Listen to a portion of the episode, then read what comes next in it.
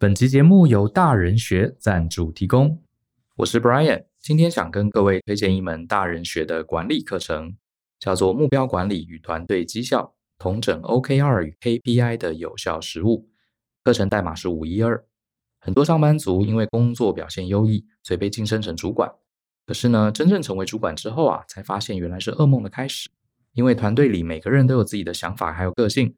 要把一群人管好，其实要把比事情做好更复杂得多。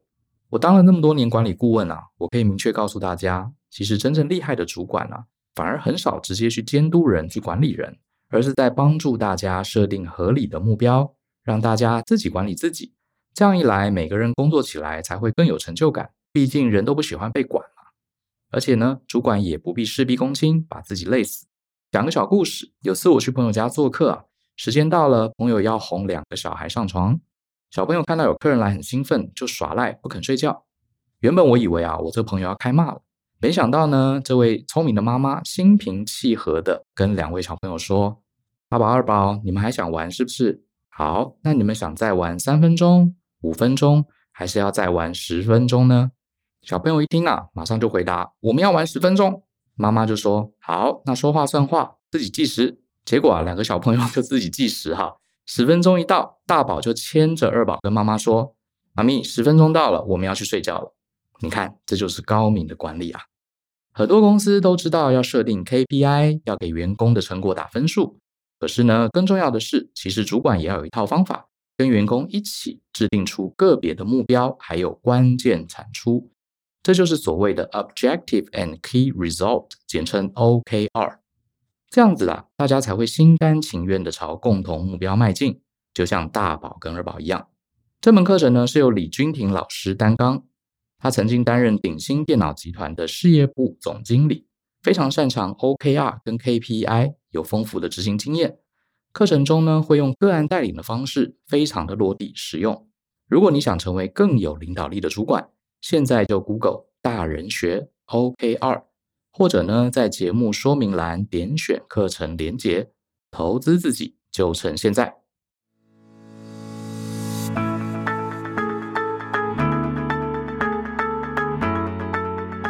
欢迎收听大人的 Small Talk，这是大人学的线上广播节目，我是舅张国阳。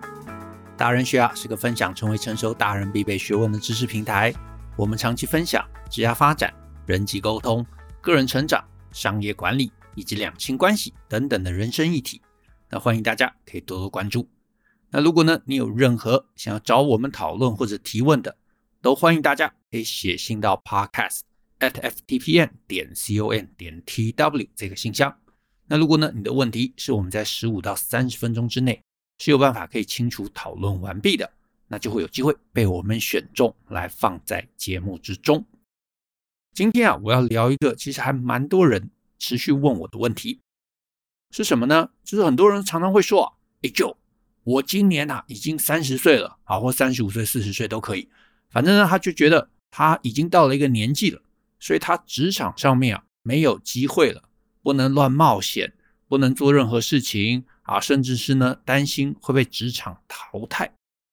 所以呢，这里就延伸一个概念，到底职场上面年纪是不是问题？啊，这个我非常非常常被人家问到，我自己啊，一个简单快速的答案是，我觉得不是啊，我觉得年龄不是职场上面的问题。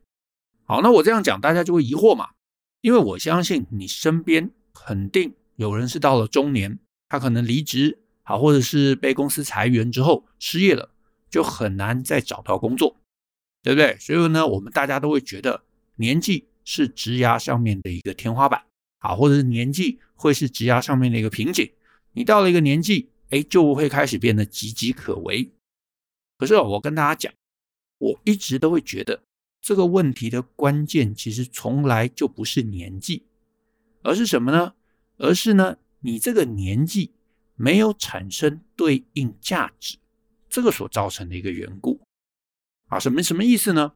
很简单嘛。我常常问很多来问我这个问题的同学，我就会问他说：“假设你今天在经营一间公司，然后你是老板，或者是你是公司的高阶主管，结果呢，忽然有一天张忠谋先生啊，或者周开莲啊，或者比尔盖茨，或者华伦巴菲特啊，任何人这些名人，忽然有一天他跑到你公司来，然后呢，他跟你说：“哎就你呢每个月给我五万块钱，我就来你公司当你的左右手，当你的主管。”听到这个消息啊，假设这是真的啊，虽然这个不会发生了，可是假设这是真的，你会因为他们的年纪而拒绝他们吗？你会想说：“哎呦，张忠谋先生都已经七十几岁了，对不对？哎呦，他一定跟世界脱节了啦！哎，我不要用他，我不要用他。”你会这样想吗？我觉得多半我们大部分人是不会这么想的。相反的，你搞不好心里还觉得：“哎，自己赚到了。”这么有本事、这么有资历、这么有经验、这么有产业价值的人，他居然才拿什么五万块钱就来当我的左右手？哦，这个太划算了！你会喜出望外，你不会嫌弃他的年纪，你会喜出望外。当然，另外还有一个可能啊，就是你会怀疑，哎，这是不是诈骗啊？对不对？会不会是假冒的人？可是你在这个 moment，你完全不会想说他的年纪。你不会因为他七十岁了，你不会因为他高龄了，所以你觉得这个人不能用，不会，因为你知道他们不但没有脱节，他们在很多很多议题上面，搞不好走的比我们还前面，想的比我们还前卫。张忠谋他是晶片教父嘛，对不对？你在这个产业界你是要跟随他的。那巴菲特他是投资教父嘛，那这么多人这个争相模仿的，所以他如果愿意来当你的左右手，跟你领薪水。你绝对不会拒绝他，所以同样的概念，我个人会觉得啊，职涯的问题，它不是因为年纪到了，所以你碰到瓶颈，而是你年纪到了，可是你没有别人认为你应该要有的能力，你可能没办法独当一面，你没有办法带兵打仗，你没有办法当主管，你没有显赫的战功，你没有深厚的技术，你没有资历，没有人际奥援等等等等的缘故，那。在我很年轻的时候，我有这个假设。然后呢，我这么多年，好，我们开履历课啊，或者是很多来咨询我们的听众啊，可能是问职涯，可能问人生的这些同学啊，我收了很多很多这种问题。我自己一路观察下来，诶，我我先说，我不否认，有一些人他到了一个年纪之后，他的职涯真的是岌岌可危啊，非常非常危险。可是啊，会出现职涯危机。他不是只是因为年纪，我刚刚前面提到嘛，因为你在这整个过程中，你没有正确的积累自己，啊，所以呢，我这边也整理一下，我大概列了几点，啊，是我观察到的一些状况是一个问题。第一个，啊，很常见的，没有积累什么东西，他每天上班下班，也真的在一份工作上面啊，能做了十年，做了二十年，可是啊，这些人上班，他其实真的就是。大部分的上班族心态啊，平常老板给工作，哎呀，我能躲能闪，我就尽量闪，有没有？然后尽量做一些他这个职位上最低限度，也就是完成一些简单啊、很 routine 的事情啊。然后不然就是做了很多很多的苦劳，可是不是功劳。比方说，哇，这个常常去影印，对不对？提东西、买东西、做会议记录，或者是负责一些什么设备的借用，东西搬来搬去之类的。然后呢，你到了一个年纪。老板想说：“哎，我给你团队。”你说：“哎，老板，我可能不适合当主管啊。”那叫你负责一个技术，你说：“哎，我可能这个技术懂得也不是很全面啊。”然后我真的做好像也做不出东西来。那叫你卖东西，你不会啊？叫你去处理客户啊，照顾客户，你可能也没有照顾好。或者是你真的会某一个技术，可是那个也过时了啊，十年、二十年之前它可能是很新的技术，可是现在你可能十年、二十年都没有再积累，所以到了现在。旧的不需要了，可是呢，也没有学会什么新把戏啊。所以假设从现在的一个从现在这个稳定的环境中离开了，那新的地方你真的不知道要怎么样去跟新的人讲说，我这二十年、三十年的工作经历是有价值的，因为真心讲不出来，他，真心讲不出来。常常我会问嘛，所以你自这十年、这二十年你累积了什么？很多人真的就被问到哑口无言。为什么？因为回归到他的人生，真的啊，就被几个字害了：钱多事少离家近。很多人在上班的过程中，就是努力追求这几个字，有没有？那当然，你找到一个大公司，找到一个不被注目的角落，你可以隐身其中，可是你就要祷告，你的公司不会倒，你不会被裁员，你不会碰到经济不景气。一旦碰到了，你要跟其他外人来解释你这十年、这二十年、这三十年做了什么，你就会发现困难重重，因为真心是没有积累什么东西。好，这是一个常见的问题。再来第二个常见的问题，我称之为叫做“滚石不生胎”啊，就是他可能十年、二十年的资历中，哎，就是换了几个产业啊，换工作没有问题，可是他的换工作可能不是一个有积极策略的一个换工作。比方说，他可能换的工作关联性都很低，所以每一个工作换到下一个工作，其实没有什么东西是真的可以带走的。好，或者是做的东西可能都是比较低技术层次的啊，可能是店员啊、超商结账啊，或者是一些比较行政、事务相关的一些工作。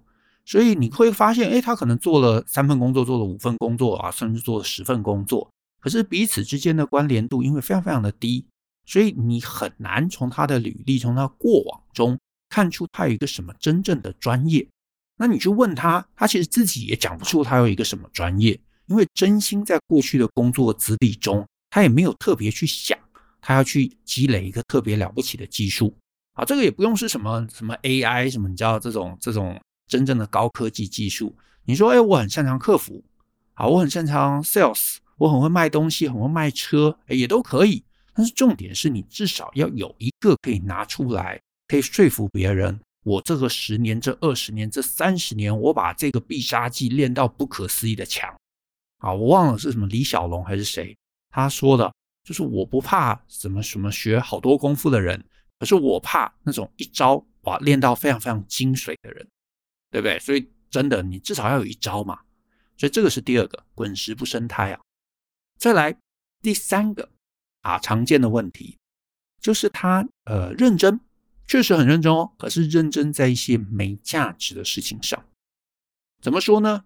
就是其实你会发现有些人啊，上班族嘛，十年二十年的资历，哎，感觉他好像累积了某个技能，但是问题在于啊，这个技能其实非常非常狭窄。比方说，他可能很知道公司里头某一个很小众的工作流程，这工作流程整间公司只有他会。但是尴尬的点在于什么？这个流程啊，如果出了这间公司，或者是说，哎，可能出了这个产业啊。其实就变得完全没有用途。我在呃 V 零一八，也就是经营公司的思维经营的人生这堂课，我有特别举例到，你越是擅长某个特定公司的流程，或者是某个产业的一个独特的一个工作方式，呃，没有不好，可是你就会变得越来越依赖那个体制。好，那我也再强调，依赖不是对错问题，可是呢，你自己就要想，你越依赖。你就会越难离开。那当然，反过来讲，可能老板也会越依赖你啦。但是有时候状况也不是说老板不要你嘛，可能你自己想离开了，或者是呃公司收掉了，那你当然就会让自己要再被依赖的那个状况就变得比较艰难啊，因为你很深入一个特定公司里头一个流程，就表示这件事情会变得很小众嘛。课程头就举个例子，你可能写公文。诶，写公文，如果你待在公家单位，那当然这是可能是一个高价值的一个技能。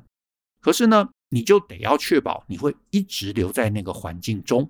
那有些人他可能做一段时间，他可能腻了，他可能想要离开，或者他可能呃受到什么不公平的对待。那当你把所有的技能都堵在某一个小众的议题，或者是范围限定的议题中。你就会发现，你能走的筹码相对就会比较低啊。那这个当然，我不能说这是对错，可是很多人真的就是碰到，诶，他可能四十岁了啊，想离开那个环境，他发现他走不了，那这个时候就会把自己卡住。再来还有一个状况，就是有一些技能啊，并不一定会因为你年长就变得更强，或者是你很难说服别人，因为你年长就变得更强。好，比方说你当总机好了。你四十岁，或许会比一个二十岁完全刚出社会的新鲜人来得强啊，这是有说服力的。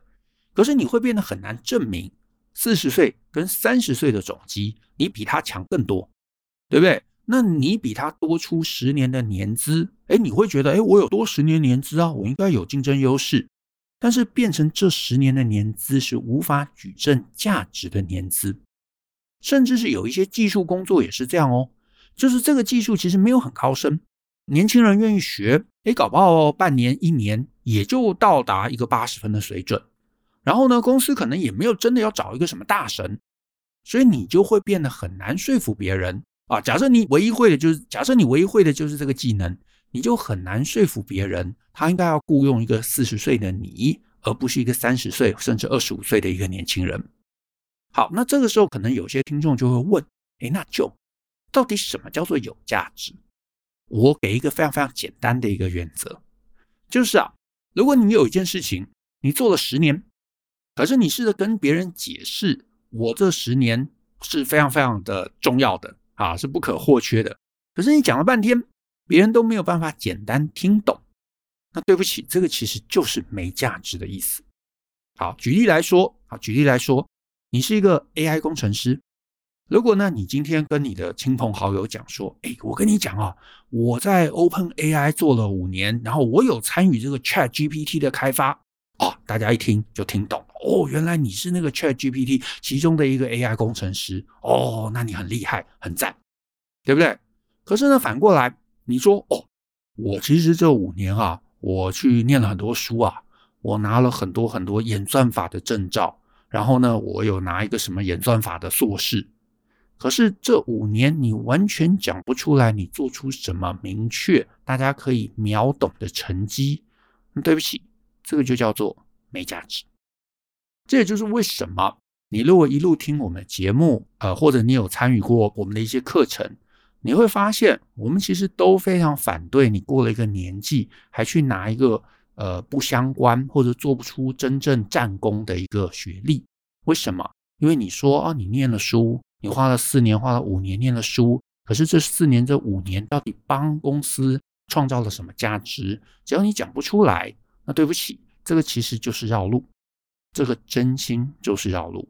所以你到了一个年纪，就应该要想想，我怎么累积技能。以及我怎么把这个技能转换成是一个别人听得懂的成绩？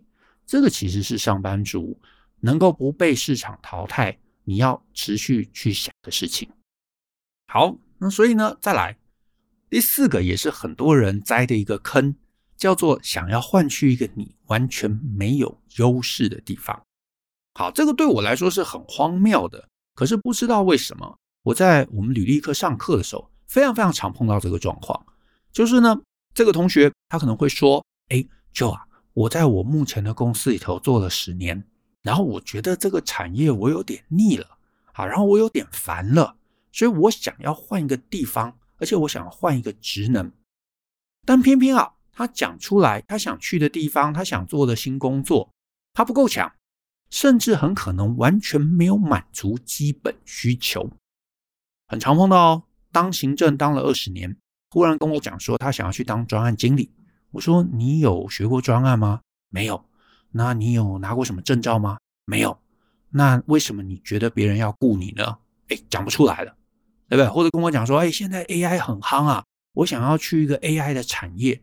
可是，一样，你找不到自己有任何的优势。这个其实某种程度也会让自己卡住。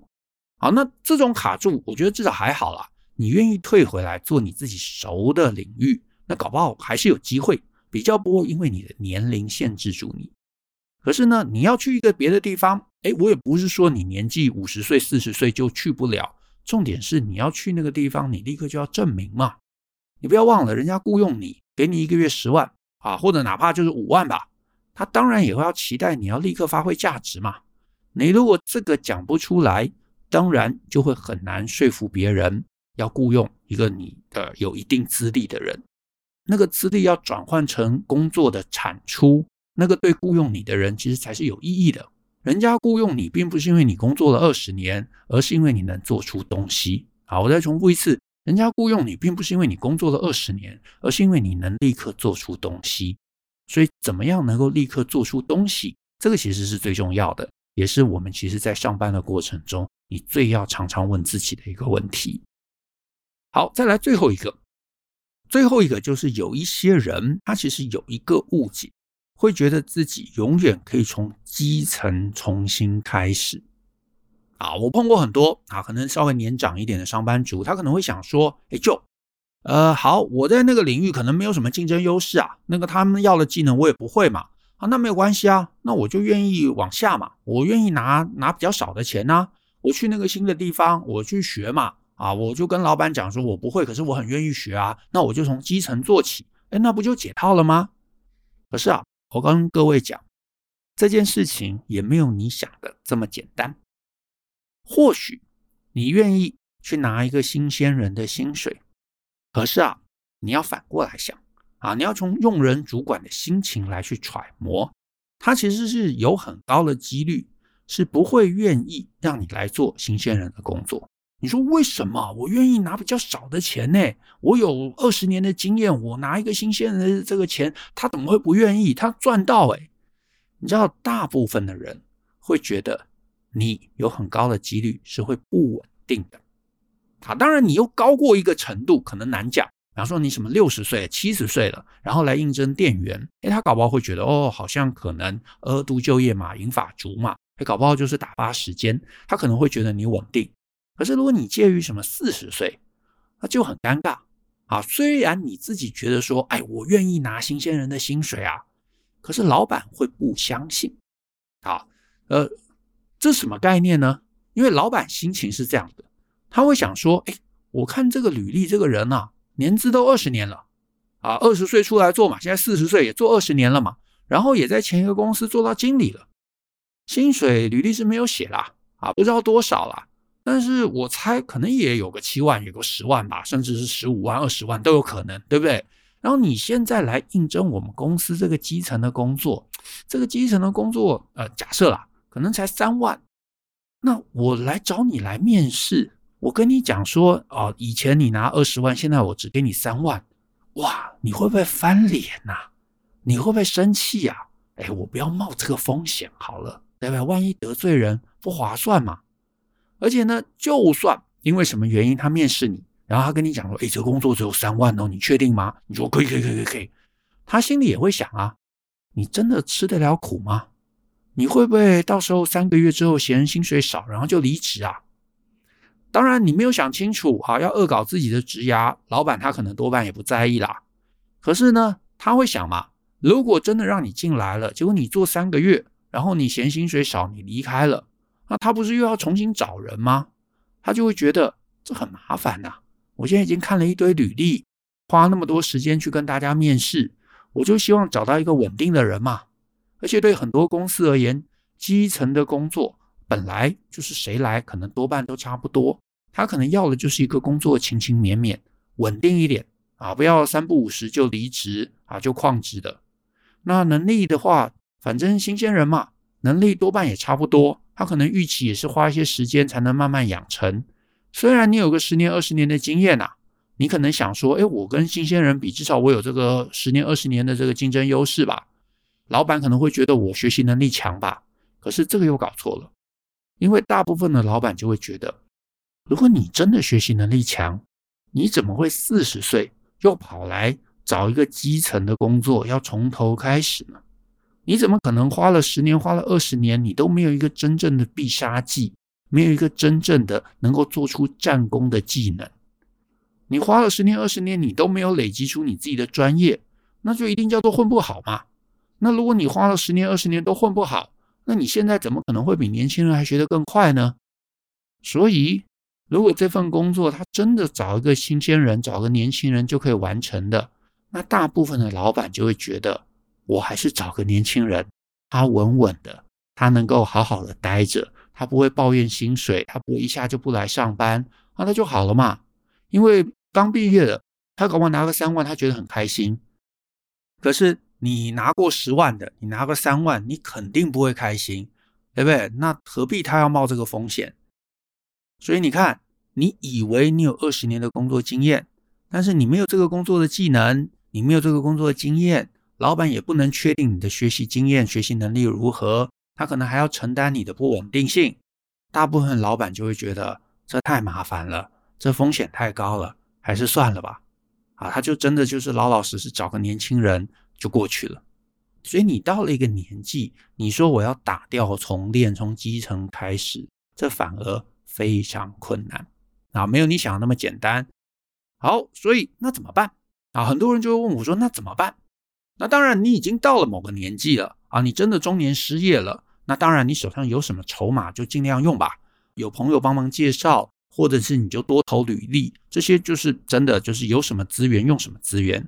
可是如果你在三十五岁之上，那我的建议其实就是，你接下来职涯，请一定要有规划。你要让你的能力能够逐渐跟上你的年纪。那这个要做到几件事啦。第一个，尽量在职场上面务实，不要务虚。什么是务虚？就是你到三十五岁，你还在想说啊、我要不要去念一个什么硕士？好，这个硕士如果跟你的专业连接度很强啊，就是它能够证明你在这个专业上面呃继续研究。你是做 HR，你去念一个 HR 的硕士，这个可能叫加分。你是做专案管理，再去念一个专案管理的硕士，哎，这个可能叫加分啊，就是深化，哎，这个有有意义。但是呢，这些东西它终究不能佐证。你能把事情做好，所以你如果都三十五岁了，你应该要做的是去争取做一些厉害的专案，帮公司赚钱，做出成绩，抢到大客户，这些东西叫做务实。因为所有老板听得懂啊，我是开发这个 ChatGPT 的工程师，我之前在台积电做一个什么案子，我曾经跟 Apple 提案，然后帮公司赚了多少钱，这是非常非常具体。你有能力的证明，可是拿学历、拿证照，那这就是务虚啦。我不会说它完全没有用，但是如果你能够做出真正的战功，做真正的战功，那这是一个。再来，请定期啊盘点你的优势，意思就是说，你定期来想想，我这一年又过去了，我到底价值在哪里？如果我要用一句话跟别人介绍我跟别人差异在哪里？我跟同年龄、同职等，甚至是比我更年轻职能的人来比较，我跟他差在哪里？对不对？我是 HR，我做了二十年的 HR，我跟一个三十岁的 HR，我到底跟他差在哪里？对不对？我这多的十年，诶，有没有让别人有感，让别人可以听得懂？我是专案经理，我四十了，我跟三十的差在哪里？那如果你有战功，那很简单，对不对？我已经帮公司，对不对？做过一百个案子，他只做过十个案子。那当然，这个很明显，一翻两瞪眼。那有些技能比较难，那你就要想想，我要怎么举证，怎么样让别人可以听懂我的价值。甚至是今年没有累积够，那明年我该怎么积累？我该怎么样拥有战功？我觉得这是要有意识的。总而言之啊，不要钱多事少离家近，所有的选择都有代价。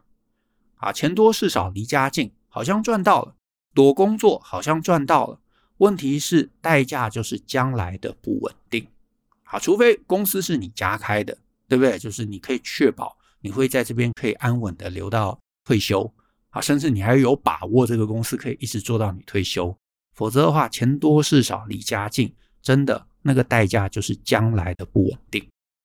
再来最后一个，有意识的去积累啊，就是你不要乱学，你要想。我最后要能够用什么东西来当成我职涯的一个价值？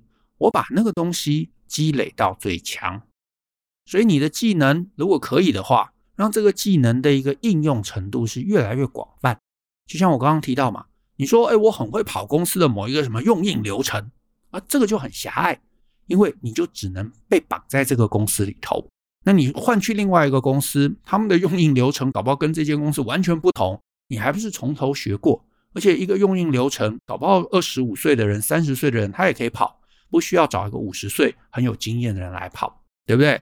可是你说，哎，就我很会卖东西啊，我可以把任何东西都可以推销出去，哎，那这个技能搞不好就会蛮有用的，对不对？你可以卖车，你可以卖房子，你可以卖任何的设备，哎，搞不好对公司来而言，你就有很多很多的空间可以去。那至于啊。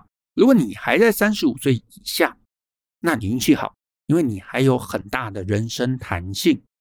我其实还是重复啦，因为所有职涯的问题，我其实真的都是建议你，如果可以的话，去听我们那堂课，叫做《用经营公司的思维经营你的人生》。里头我其实非常非常明确的告诉大家，职涯成长的四个阶段，每个阶段你该做什么事，你该怎么样评量自己？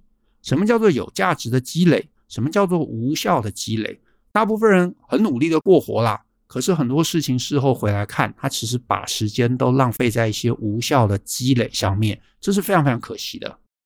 那我得说，年轻是一个幸运，可是年轻的价值其实真的也不在年轻，而是你有比较多的余裕来慢慢累积自己，因为你只要做得对，走在对的路径上面，就算你一开始的起步没有很好。啊，你学历不是很好，家境不是很好，这些都没有问题。甚至你学习能力比较慢啊，觉得我比较笨，可是笨鸟慢飞嘛，你只要走在对的路径上，你终究会走出自己的路。那年纪长就没救吗？也不至于啊。可是呢，真的就比较尴尬，因为你如果年轻时候没有把你的资源好好保护好，你没有走在正确的道路上面，好吧？或许你更需要上课啦。好，或许你更需要这一堂课，因为年纪大的缺陷其实也不是老，而是你需要更精准的把每一个时间、每一个资源都用在做对的事情上面。因为你犯错的筹码，其实在过去已经耗尽了嘛，所以你得立刻而且毫不浪费的去做那些对的事情，对自己加分的事情。你不能允许自己再绕路，因为你没有空间可以绕路了。这个其实搞不好是过了三十岁之后人生经营的重点，但是无论如何啦，我一再一再的建议大家忘掉“钱多事少离家近”这几个字，因为这几个字真的是害了最多最多上班族的一句话。当你把梦想放在“钱多事少离家近”的时候，你就没有正确的经营自己，你就没有积累自己。那到了一个年纪之后，当然你就。非常非常危险，你就只能把人生寄托在好运上，期待公司没有发现你是冗员，期待公司不会倒，期待你可以一路做到退休，期待你可以拿到劳保。可是你知道，要所有好运叠加在一起，这是非常难的一件事。所以我个人的建议永远都是把自己训练好，让自己有选择。你不需要依赖任何体制，你甚至不需要依赖退休金。那这个时候。我觉得人呐、啊，才有真正的自由。那我们今天的节目就到这边，谢谢大家的收听。那如果你喜欢我们节目啊，欢迎分享给亲朋好友。我们大家一起相信思考，勇于改变，一起来学习成熟大人的各类学问吧。那我们下次见喽，拜拜。